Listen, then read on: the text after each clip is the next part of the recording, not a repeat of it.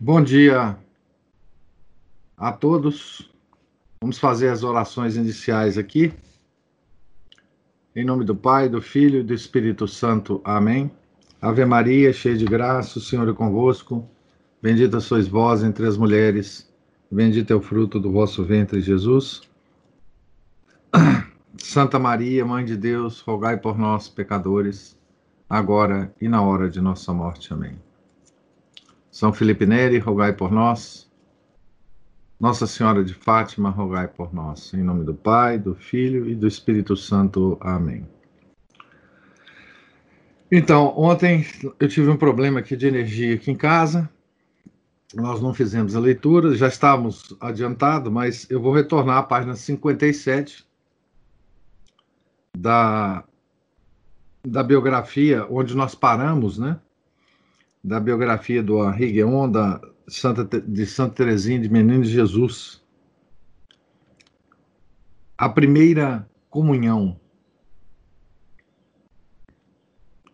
Teresa haveria de lembrar-se, como de um tempo abençoado, do retiro que fez no colégio pouco antes da primeira.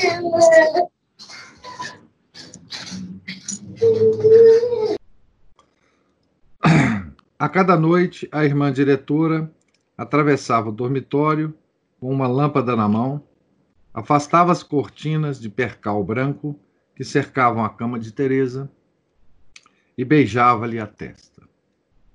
Não nos cabe descrever a emoção encantada da futura santa no momento em que, chegado o grande dia, avançou para o seu primeiro encontro com Deus. Loira e pálida, grave e trêmula, revestida de flocos de neve, na severa capela das freiras, em direção à grade alta que separava a nave do coro. Teresa, recorda a priora, parecia mais um anjo do que uma criatura humana.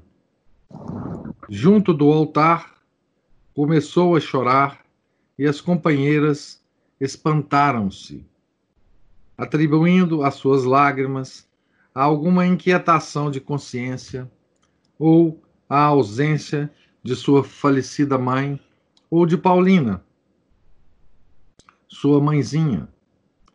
Não sabiam que também se pode chorar de felicidade. Era uma alegria profunda, inefável, que tudo varria e que ele transbordava pelos olhos. Eu vos amo, meu Deus, eu me entrego a vós para sempre. No momento solene, solene isto foi tudo o que Teresa pôde pensar, tudo o que achou para dizer não tinha nenhuma pergunta a fazer a Jesus e Jesus não tinha exigência alguma a fazer-lhe. Era um puro dom recíproco, sem qualquer condições. Mais que um anjo, foi, desculpe, mais que um beijo, foi uma fusão. É ela quem o diz. A gota de água perdeu-se na imensidão do mar, abdicando da sua vontade. Teresa uniu a sua fragilidade à onipotência do seu rei. Depois da cerimônia, a comungante foi visitar a irmã noviça e o dia terminou com uma festa de família nos Boissonnet. Ofereceram-lhe um relógio. Mas a verdade é que Teresa não era do tipo de pessoas para quem um relógio contasse muito. O pão de Deus sustenta, mas dá fome. Quando comungou pela segunda vez, na festa da Assunção, Teresa aproximou-se da mesa eucarística entre o senhor Martin e Maria. Depois foi-lhe preciso aguardar outras festas a fim de poder nutrir-se novamente. E como o tempo custava a passar.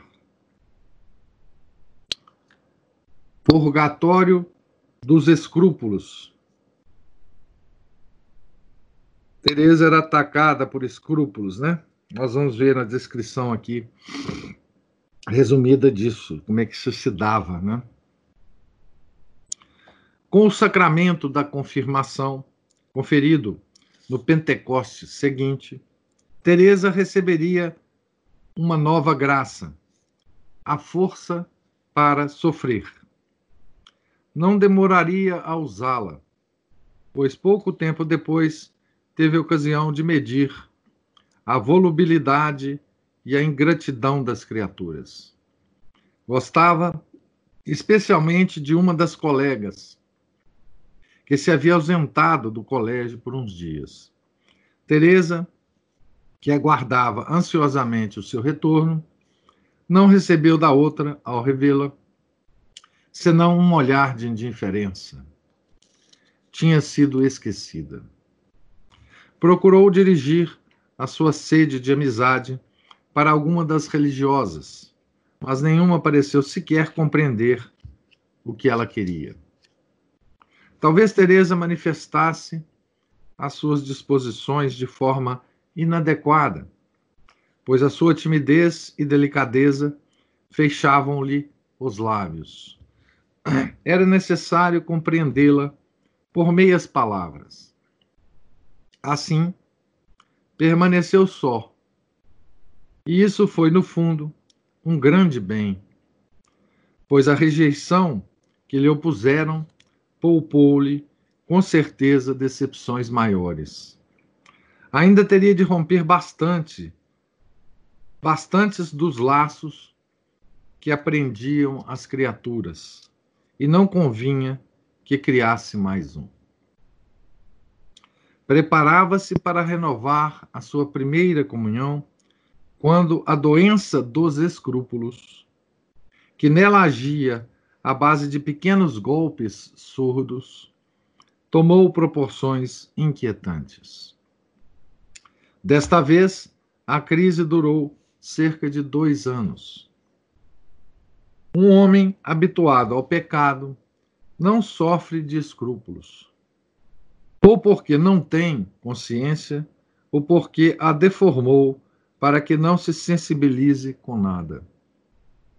O escrúpulo resulta sempre do desejo de perfeição, embora sobre uma, sob uma forma abusiva ou distorcida.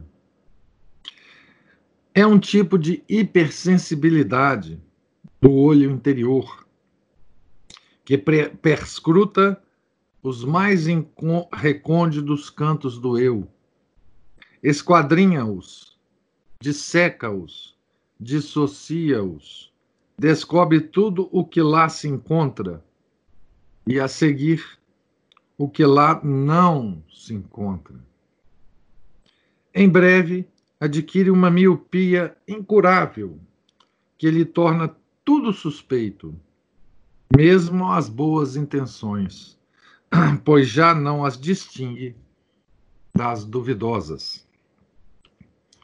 Incapaz de julgar-se, o escrupuloso torna-se incapaz de agir.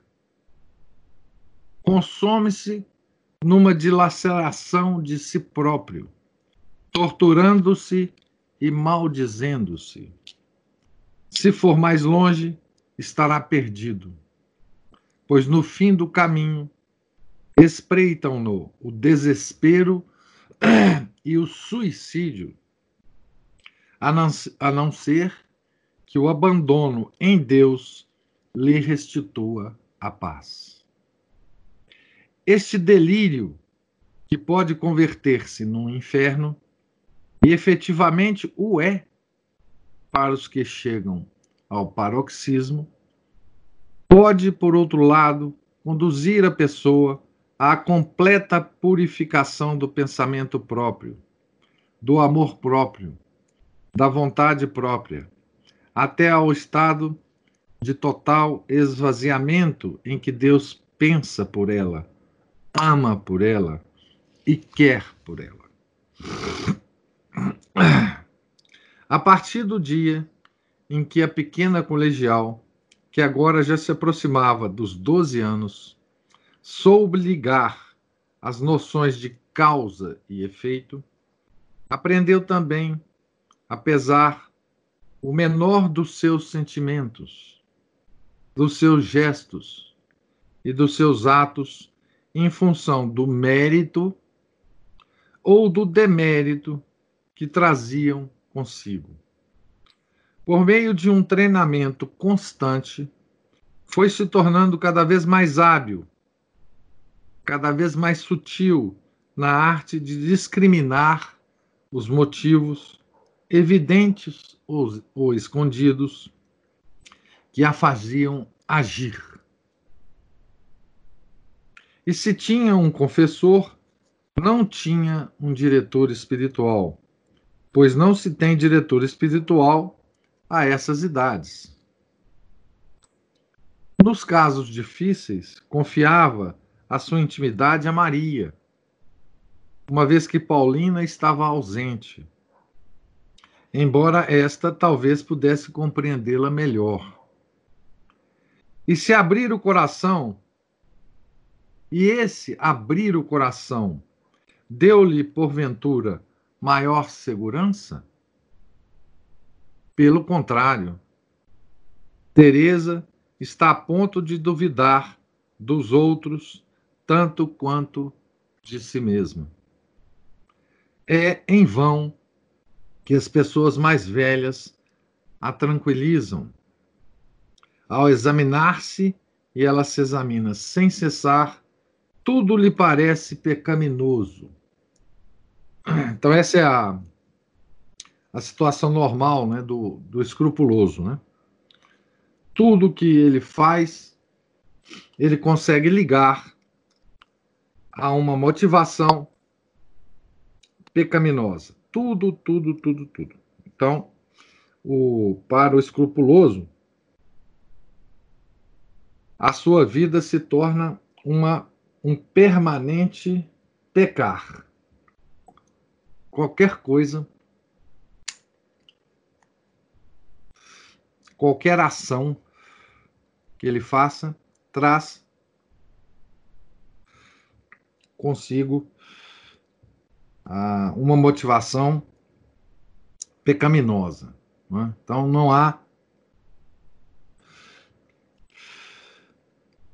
é o o escrupuloso chega a uma situação em que ah, ele não vê saída para nada. A sua vida, então, é, se perde, né? E era assim, mais ou menos, que estava a situação de, de Santa Terezinha nessa época, né? Isso, gente, 12 anos de idade, né? Muito nova para ter esse tipo de, de comportamento. Durante as férias, a sua tia envia à praia por uns 15 dias para que tome banhos de mar. Mas Teresa se pergunta se os passeios em lombo de jumento e a pesca com varianzol não serão distrações vãs e frívolas. A tia presenteia-lhe uma fita de cabelo azul celeste e Teresa não sabe se está correto aceitá-la, admirá-la na sua cabeça e achar que ele fica bem. Então, vocês imaginam a, a, a loucura que, que leva né, o, o escrúpulo, né? Mas se todas as garotas usam fitas azul celeste, pouco lhe importa. Provavelmente estarão erradas. Acontece, porém, que se a recusar, magoará a tia. E assim talvez peque por orgulho por um prurido de, de simplicidade, por um alarde de superioridade moral sobre as garotas que a usam. Onde estará a verdade? Então, aqui é, é um simples exemplo, né? como é que o escrúpulo age nas pessoas, né? Ela, ela, ela ganhou uma, um simples adereço, né? Muito, muito usado pelas meninas uh, da época e, e isso deslanchou uma série de sensações e pensamentos na cabeça dela a respeito desse simples fato, né? Quando não tem escrúpulos, são-lhe sugeridos. É frequente que sofra de dores de cabeça, mas nunca se queixa. E por isso ninguém se compadece dela. Sua priminha Maria, que também padece de enxaquecas, não tem a mesma descrição e aproveita disso para deixar-se mimar. Por que não posso imitá-la? Pergunta-se Teresa. Ah, não. Estarias representando uma comédia. E isso não te ficaria bem. Ela fala para si mesma, né? Realmente, não lhe falta inocência. Tentando humilhar-se e mortificar-se, acaba dando-se mal Talvez chegue até a acreditar que não tem dor de cabeça alguma. E não é difícil adivinhar as consequências. É bem pior no colégio, na vida em comum, com, com tudo o que esta traz consigo de atritos e susceptibilidades. Teresa nunca esquecerá a caixinha de alfinetes pintada com diversas cores, que certo dia viu nas mãos de uma das colegas. E que esta lhe ofereceu, percebendo que lhe daria uma grande satisfação. Teresa pôs-se a remoer. Se não tivesse manifestado tanta admiração pela caixinha, não teria privado dela a colega no melhor dos casos, era culpada de um abuso de confiança. Mas, por outro lado, não ofenderia muito mais a generosidade da garota se lhe devolvesse o presente? Então, então imagina né, a, os processos mentais né, da, de um escrupuloso. Né? Aqui muitas vezes, né, pode ser que cada um de nós já tenha enfrentado algo parecido com isso, né?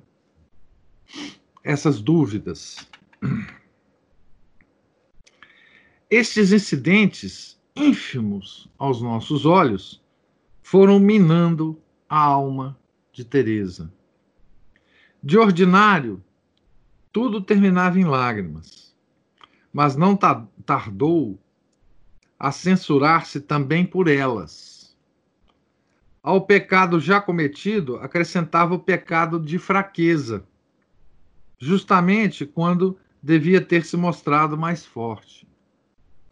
Ao fim e ao cabo, acabava chorando por ter chorado. Os seus estudos ressentiam-se disso, como também a sua saúde e a sua oração. O senhor Martin teve de tirá-la do colégio, mas nem mesmo a vida em família pôde curá-la. Atormentava sem parar a irmã mais velha, a Maria, né? Com casos de consciência insolúveis e pueris. À medida que crescia, tornava-se cada vez mais bonita e o mundo não lhe escondia esse fato. Teresa, por sua vez, irritava-se consigo própria por sabê-lo. Já se via escorrega escorregando pela ladeira do vício, se é que sabia o que a palavra significava. Em que é que me teria tornado diria mais tarde, se o mundo me houvesse sorrido desde a minha entrada na vida, se o meu coração não tivesse sido elevado para Deus desde o primeiro despertar. Maria esforçava-se por tranquilizá-la, mas Teresa não tardava a recair na angústia da dúvida. Retornou ao colégio para assistir às reuniões da Associação das Filhas de Maria, a Santíssima Virgem e, sobretudo, o Santíssimo Sacramento eram o seu refúgio. Eu trabalhava em silêncio, relata-nos ela, até o final do período de estudo. E como ninguém me prestava atenção, subia logo a seguir ao púlpito da, da capela e lá ficava até a hora em que meu pai vinha buscar-me. Ali encontrava o meu único consolo. Não era Jesus o meu melhor amigo? Só com ele é que eu conseguia conversar. As conversas com as criaturas, mesmo as conversas piedosas, enfastiavam-me a alma. Fecha aspas para Santa Teresinha, né? E foi precisamente a conversa a sós com Deus que a salvou. Também a sua irmã Maria viria a faltar-lhe, pois juntou-se a Paulina no Carmelo. Agora, sem confidente, neste período da vida, parece ter guardado uma certa reserva com relação ao pai, fosse por respeito, fosse por medo de afligi-lo. Voltou-se para as almas inocentes dos dois irmãozinhos e das duas irmãzinhas que tinham morrido antes de ter podido conhecê-los e que já gozavam a visão de Deus. Parecia-lhe que só as crianças que viviam na paz do céu, sem, ter, sem terem sido tocadas, nem mesmo de leve, pela asa escura do príncipe deste mundo, seriam capazes de ter piedade dela, de iluminá-la, de sossegá-la. Na noite de 25 de dezembro de 1886, recebeu a resposta que esperava. O inocente dos inocentes, aquele que acabava de nascer no presépio, sem lhe dirigir palavra alguma, sem se mostrar, mudou a sua noite em torrentes de luz. Isso aqui está entre aspas, porque é uma expressão da própria Santa Teresinha, né? Tornou-se fraco para torná-la forte. Revestiu-a das suas armas de amor. Como de costume, tinha posto os seus sapatos junto da lareira. Não que ainda fosse vítima da fábula que havia embalado seus primeiros anos de vida, mas o fato é que esperava alegremente a surpresa dos pequenos presentes que neles encontraria de manhã, quer viessem do menino Jesus, quer das irmãs, quer do pai. Ao voltar da missa do galo, ouviu o pai murmurar. Isto é infantil demais para uma moça da idade de Teresa. Será o último ano. Seu pai falando, né? A censura velada despedaçou-lhe o coração. Mas não, o seu coração tinha mudado. Desta vez conseguiu reprimir as lágrimas e, diante dos sapatos repletos de presentes, manifestou ingenuamente a verdadeira alegria que sentia. tinha recuperado a simplicidade do olhar. E desse momento em diante já seria capaz de dominar a sensibilidade e os escrúpulos. A fonte das minhas lágrimas, diria ela, secou. E só ressurgiria poucas vezes e muito a custo. Então agora ela já não chorava mais por quase nada, né?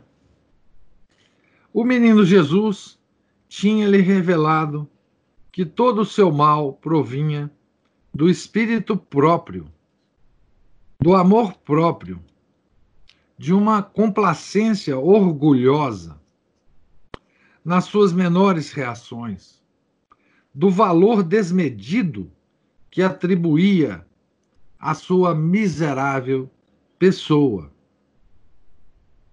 Deus só lhe pedia boa vontade.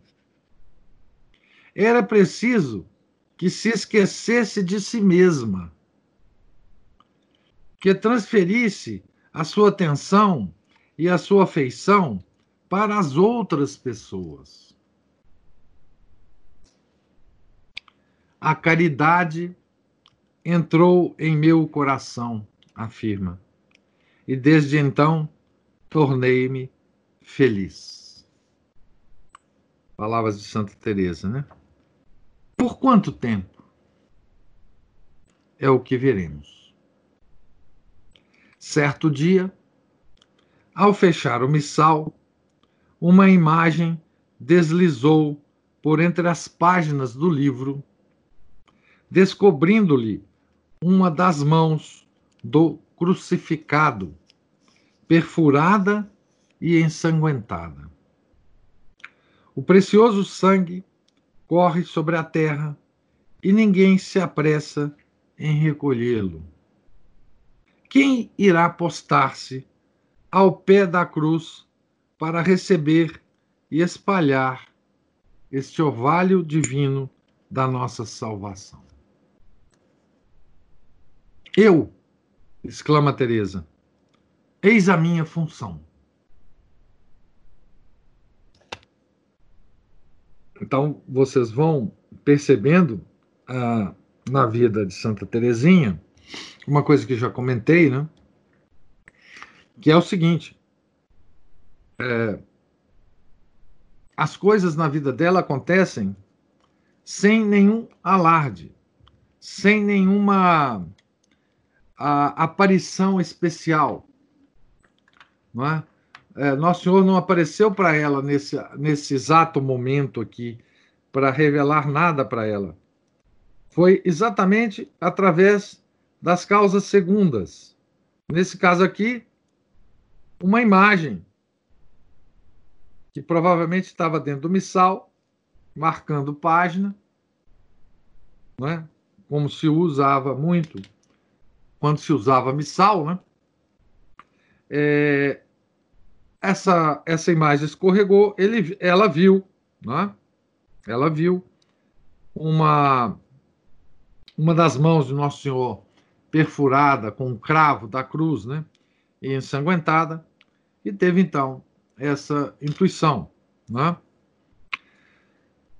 De se postar diante da cruz para receber e espalhar esse orvalho divino da nossa salvação.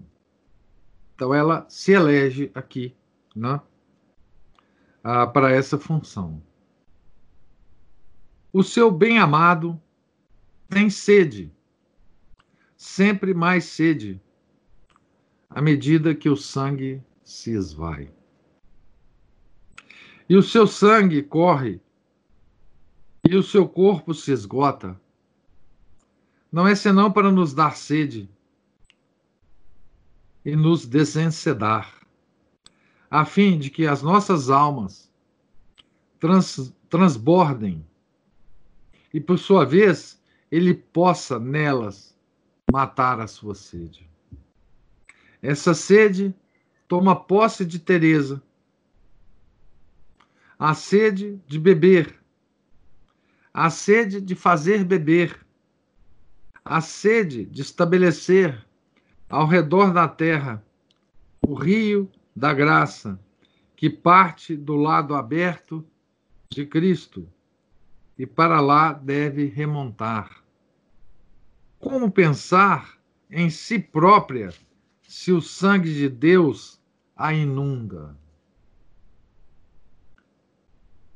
Então, essa é a, é a clássica sugestão né, de, de diretores espirituais, né? Claro que dependendo da, da pessoa que está sendo dirigida, né?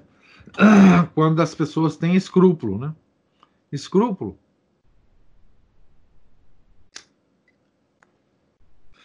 A pessoa que tem escrúpulo, ela dá muita importância a si mesma.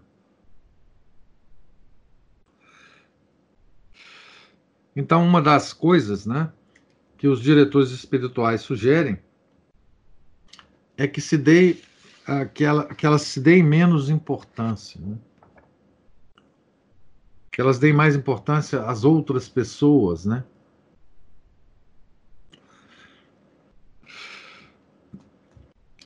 A missão que elas têm, enfim. E foi isso que Santa Teresa recebeu não de um diretor espiritual, né? Porque ela não tinha, né?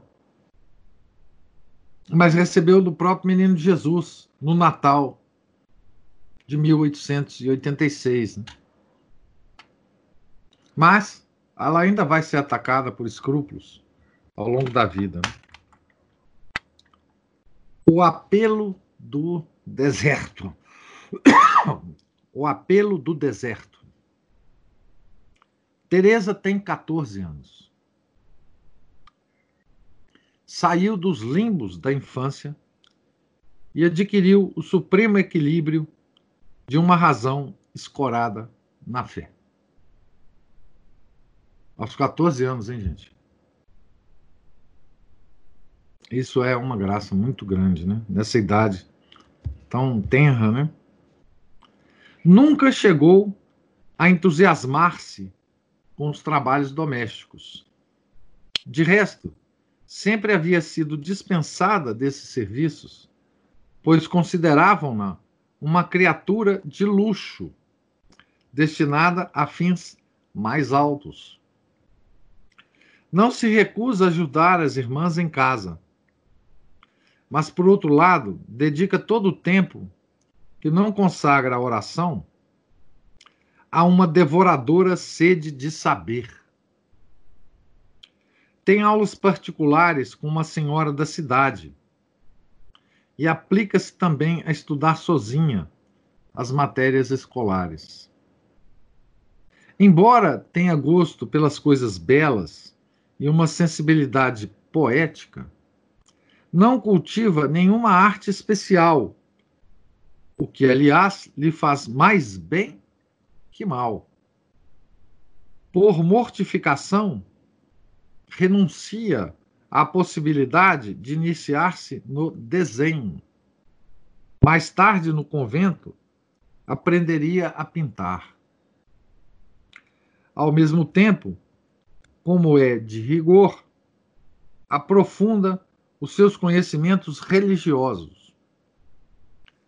O seu livro de cabeceira é A Imitação de Cristo, o único que lhe faz bem. Chegará a sabê-lo de cor por inteiro. Além disso, uma obra recente sobre o fim do mundo presente e os mistérios da vida futura, permite-lhe, segundo ela mesma diz, acrescentar à simples farinha o mel e o óleo em abundância. Expressão de, de, da Santa Teresinha. Né? Ao entrever a felicidade dos eleitos. Então ela sabia a imitação de Cristo de cor, né? Celina deixa, também deixa de estudar no convento e volta a ser para Teresa a companheira de todas as horas, a confidente, a irmã de alma. No Belvedere, de noite, procuram juntas adivinhar os esplendores do reino escondido por trás das estrelas. Elas ficam observando, né? As estrelas. Parece-me, diz-nos Teresa, que recebíamos grandes graças. E a principal foi, sem dúvida, o desejo de praticarem a fundo a renúncia e a caridade. Quanto mais Teresa se dá, mais recebe, confirmando as palavras do Evangelho. Ao que tem, dar-se-lhe-á e terá em abundância. Então aqui a gente pode imaginar as duas irmãs, né? Contemplando o céu, que é uma, uma criatura de Deus, né? A natureza, o céu estrelado, não é? E vendo através dele, através do céu estrelado, né? O Criador. Né? Vendo através da criatura o Criador, né? Celina e Teresa, nas noites lá, na sacada da casa, né? Podemos imaginar ah, os diálogos, né, das duas moças. Nunca insistiu com seu confessor para que a autorizasse a comungar com maior frequência. Este, porém, talvez inspirado por Deus, propôs-lhe a certa altura que o fizesse, recebendo a comunhão também algumas vezes durante a semana. Teresa ficou satisfeitíssima. Ao mesmo tempo, o apelo do deserto do Carmelo, deserto aqui entre aspas, né? tornou-se cada vez mais imperioso e mais explícito. A única que a encorajava a corresponder-lhe era Paulina, que já tinha saído de casa havia cinco anos. Já trocara o véu branco das noviças pelo véu preto das religiosas. Já sofrera os rigores e as doçuras da vida do claustro. Paulina tinha adquirido assim clarevidência suficiente para avaliar sem risco de erro a autenticidade da vocação de Teresa. Maria, por sua vez, não queria nem ouvir falar do assunto, e Celina ignorava-o. Talvez tivesse até um pouco de inveja. Afinal de contas, não deveria ser ela a preceder a irmã mais nova no Carmelo? Quanto ao senhor Martin, Teresa pressentia que a dor que lhe causaria seria duríssima. E por isso ia adiando indefinidamente a hora da confidência definitiva. Além disso, o pai acabava de ser atingido por um primeiro ataque de paralisia. Refez-se da crise, mas era preciso tratá-lo com muito cuidado. De qualquer modo, Teresa marcou a festa do Natal de 1887, aniversário, aniversário da liberação, desculpe, da libertação dos seus escrúpulos, tinha sido no ano anterior, né?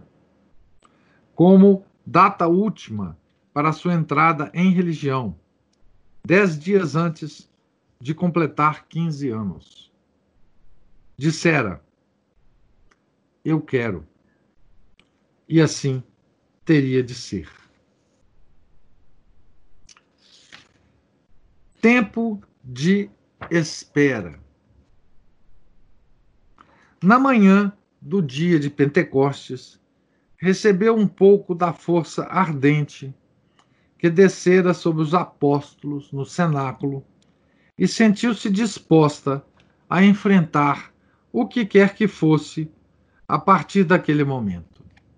suplicou a Deus que fortalecesse também o seu pai e foi por fim falar com ele depois das vésperas.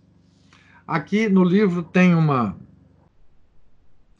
tem uma uma nota para explicar o que é vésperas, né? Para para quem não tem ah, hábito, né? Com as orações do, do breviário, né? Depois vocês leem aí, nós já temos suficientemente hábito para entender o que é vésperas, né? Estava sentado no jardim atrás da casa. Fazia bom tempo e o entardecer ainda seria longo e suave. O ciclo do ano litúrgico estava cumprido e a promessa mantida. Quando já não mais estiver convosco, eu vos, vos enviarei o meu espírito. Nada restaria a não ser louvar, desposar a plenitude. Teresa avançou, os olhos já molhados em lágrimas. Meiga, mas resoluta, e sentou-se ao lado do senhor Martin, sobre o banco. O pai olhou-a, segurou-lhe enternecidamente a cabeça e encostou-a contra o peito. Que há, minha pequena rainha? Como ela hesitasse em responder, levantou-se e, sem parar de apertá-la contra si, caminhou com ela sob as árvores num passo muito lento. Teresa disse-lhe tudo, com simplicidade e detalhadamente. O fruto da graça estava maduro. O pai não se revoltou. Chorou. Limitou-se a observar que ela era ainda muito jovem para tomar uma decisão tão grave. Teresa não teve de fazer nenhum esforço para convencê-lo. Ele já contava com isso e até acariciara com gosto a ideia.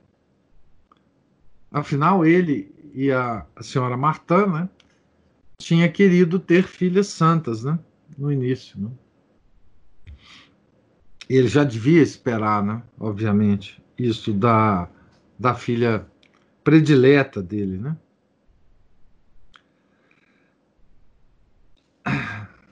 Deixou de chorar e falou à filha como um santo.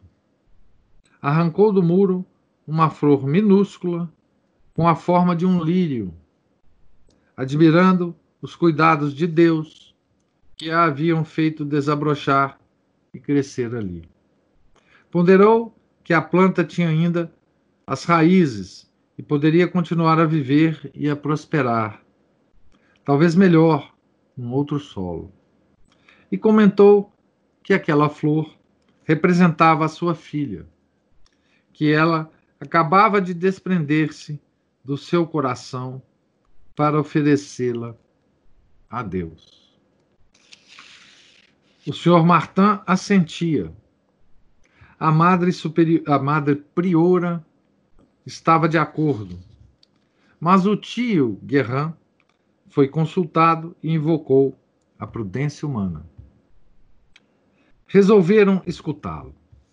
Teresa, que estivera a ponto de atravessar a soleira do paraíso, achou-se novamente presa no jardim da agonia. Que fazer? Que esperar? O seu martírio durou três dias, ao fim dos quais o senhor Guerrin, sem nenhuma pressão por parte da sobrinha, acabou por declarar espontaneamente que aderia ao parecer do pai. Era um homem muito santo e Deus o iluminou rapidamente. Faltava ainda convencer as autoridades eclesiásticas. O superior do Carmelo, o cônego Delatroet, declarou sem rodeios que, a não ser como especial dispensa do bispo, não permitiria que uma jovem entrasse no convento, no convento antes de completar 21 anos. Ninguém previra esse obstáculo. Foi como se a casa desabasse. Mas Teresa Martin não perdia facilmente a coragem. Obstinada por temperamento, ficava impossível quando pensava ter Deus do seu lado. Iria até o bispo. E se o bispo não cedesse, iria até o Papa. E se o Papa resistisse, Deus o obrigaria a ceder. Era isso mesmo. Deus queria o que ela queria. E seria ele quem teria a última palavra. Então, é, vamos parar por aqui a leitura de hoje com Teresa às portas do Carmelo, mas ainda com todas as resistências, né? É, eu queria que vocês observassem é, mais a, com mais ênfase né, a descrição do Henri Guéon sobre os escrúpulos de Teresa e os sofrimentos que isso causa na alma. Né? É, eu noto, é, eu já notei muitas vezes em várias pessoas que me confidenciaram isso, né? É, a ação do escrúpulo na alma é, das pessoas. É uma uma coisa muito triste de, de, de acompanhar, né? Há pessoas que são mais dadas a esse tipo de, de sofrimento, né? Essa, esse, um certo um certo a, a, as pessoas acabrunhadas, né? Ah, que fazem uma uma, uma análise muito permanente e constante de si mesmas, né? É, com, com medo né? de, do pecado e o medo excessivo do pecado. Né? O medo do pecado todos nós temos que ter, né? E uma espécie de autoflagelação interna, né? É, e isso é claro, né, que o, o, o demônio aproveita esse tipo de, de tendência nossa, né, a, a, a esse tipo de sofrimento, né.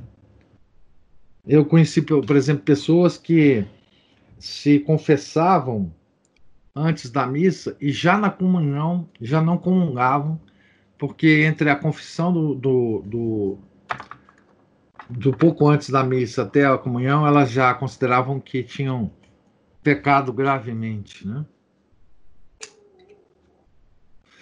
E no final da missa procurava o padre de novo para se confessar, né?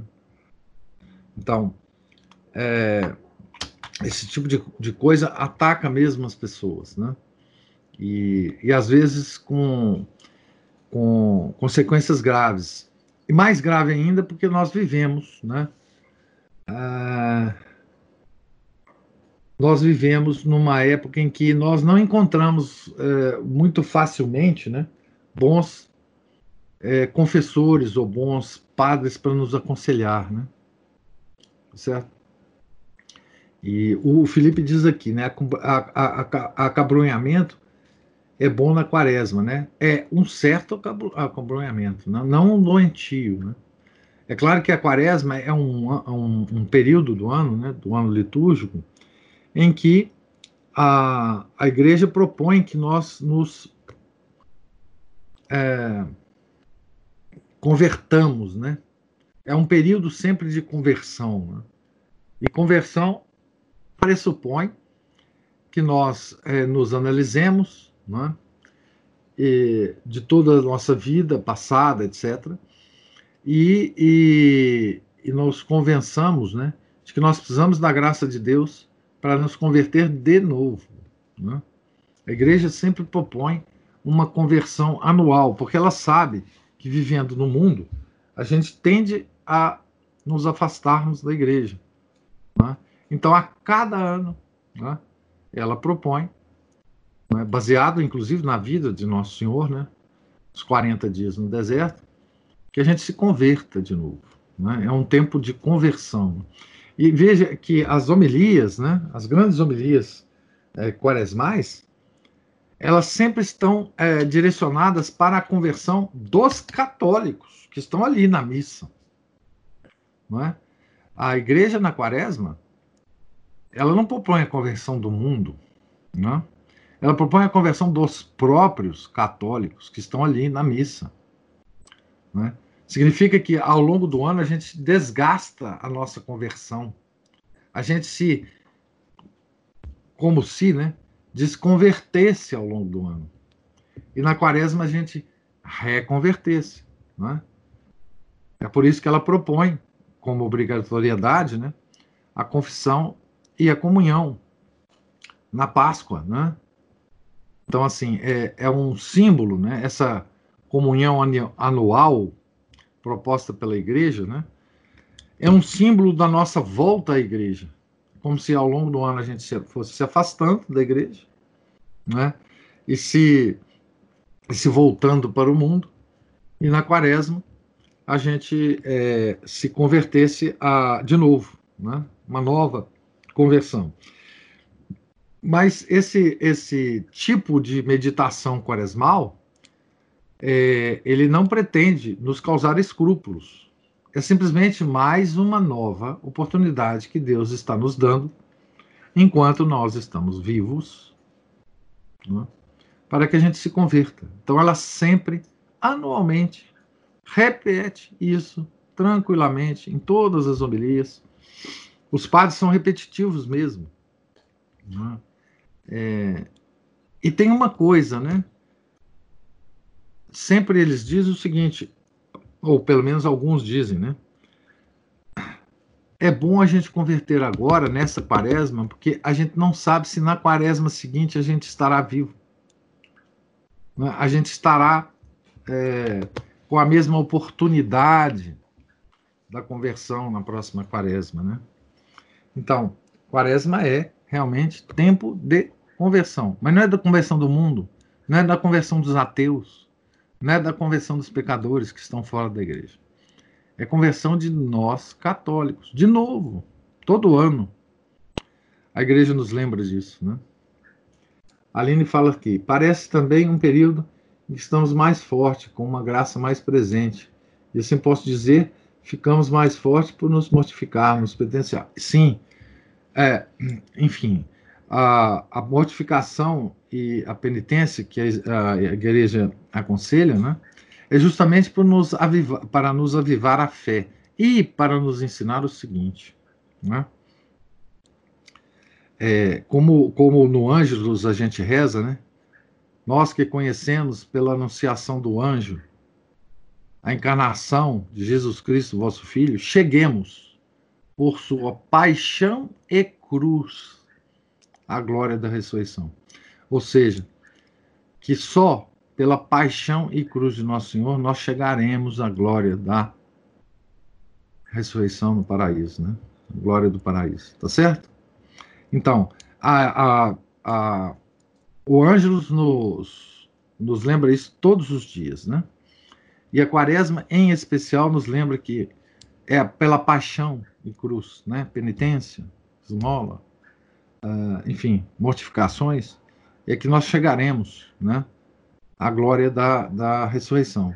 Então, é, enfim, a, a, questão da quaresma é essa, né? mas sem escrúpulo, confiando em Deus, confiando que Deus quer essa nossa conversão quaresmal e que Ele vá, vai nos receber de novo na sua é, Santa Igreja. Né? É como se no início da quaresma nós já tivéssemos nos desconvertido ao longo do ano. E através da quaresma, durante a quaresma, nós vamos nos convertendo de novo, para que na Páscoa a gente já esteja dentro de novo da igreja. Né? Tá certo? Essa é uma metáfora que a igreja usa sempre, sempre, todo ano. Aliás, o ano litúrgico é a parte mais importante do ensino da igreja, né, para os fiéis comuns. Né? Não precisa saber ler, pode ser ignorante, tá certo? Que todo ano a igreja dá esse, essa aula magistral que dura um ano. Né? A, a igreja nos dá a mesma aula todo ano. Tá certo? Repete, na, porque ela sabe que a gente é cabeça dura. Ela repete todo ano a mesma aula. Essa aula se chama Ano Litúrgico. Tá certo? Ciclo de perfeição na igreja. Maravilha. É isso. Né? O, o ano litúrgico é uma aula magistral dada todo ano, igualzinha. Isso, a igreja repete igualzinho para a gente. Porque a gente é cabeça dura. Então, todo ano a gente tem que aprender de novo. É, nós, católicos, estamos é, matriculados numa escola que só tem um ano. nós nunca passamos de ano. Essa escola da igreja, ela só tem um ano e só tem um determinado número de matérias. E essas matérias se repetem sempre. Tá certo? Se repetem sempre. E a gente toma bomba quase todo ano. Né? Tá certo? E como ela sabe que a gente vai tomar bomba, então ela repete. Né? A gente não fica nem em recuperação, a gente toma bomba mesmo. Tá certo? É a mesma aula. É a mesmíssima aula. Tá? Não tem diferença. É claro, dependendo do padre que você ouve, dependendo da, da homilia que você ouve, o padre pode chamar atenção para uma coisa, para outra, mas é a mesma aula. É a mesma aula. Os mesmos exercícios que a gente tem que levar para casa, a mesma coisa. É um ano só e é a mesma. Todo ano é a mesma coisa. Tá certo? Essa é a grande atividade docente da igreja. É o ano litúrgico, tá certo? Bem, meus senhores e minhas senhoras, Deus lhes pague pela paciência e pela generosidade de me escutarem. Tenham todos um santo dia. Amanhã retomaremos a nossa leitura. Em nome do Pai, do Filho, do Espírito Santo. Amém. Ave Maria, cheia de graça, o Senhor é convosco. Bendita sois vós entre as mulheres, e bendito é o fruto do vosso ventre, Jesus. Santa Maria, Mãe de Deus, rogai por nós, pecadores, agora e na hora de nossa morte. Amém. Santa Teresinha do Menino Jesus, da Sagrada Face, rogai por nós. Santa Madalena, rogai por nós. São Felipe Neri, rogai por nós. Nossa Senhora de Fátima, rogai por nós. Em nome do Pai, do Filho e do Espírito Santo. Amém.